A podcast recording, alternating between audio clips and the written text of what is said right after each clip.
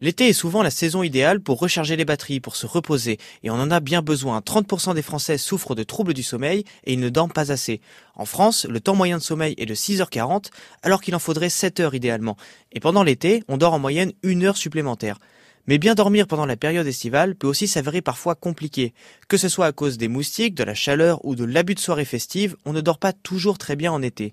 Pour le professeur Pierre Philippe, chef du service universitaire de médecine du sommeil au CHU de Bordeaux, l'exposition plus longue à la lumière du jour peut jouer un rôle sur notre sommeil. Ce qui se passe, c'est qu'on a tendance à s'exposer plus à la lumière, en particulier le soir, et ça, ça a tendance plutôt à différer l'horaire de coucher. Donc il y a un petit danger, on peut réduire sa durée de sommeil. Et c'est aussi une question de température du corps. En gros, pour s'endormir, il faut se refroidir et pour se réveiller, il faut se réchauffer. Donc si vous êtes très très chaud, c'est extrêmement compliqué de bien dormir. Mais l'idée, c'est plutôt d'essayer de refroidir un peu son corps, par exemple avec une douche un petit peu longue, refroidir son corps et après se coucher. Et contrairement à ce qu'on pourrait penser, on ne comble pas forcément le manque de sommeil accumulé pendant l'année en dormant plus l'été. Le problème, c'est pas tellement de rattraper, le problème, c'est de bien dormir. C'est comme si vous disiez, je vais prendre du poids l'hiver et je vais en perdre l'été il est possible que vous dormiez pas assez. Et un des marqueurs de ça, c'est par exemple que vous vous retrouviez à dormir plus lors des vacances que ce que vous dormiez en dehors des vacances. Et ça, c'est un marqueur préoccupant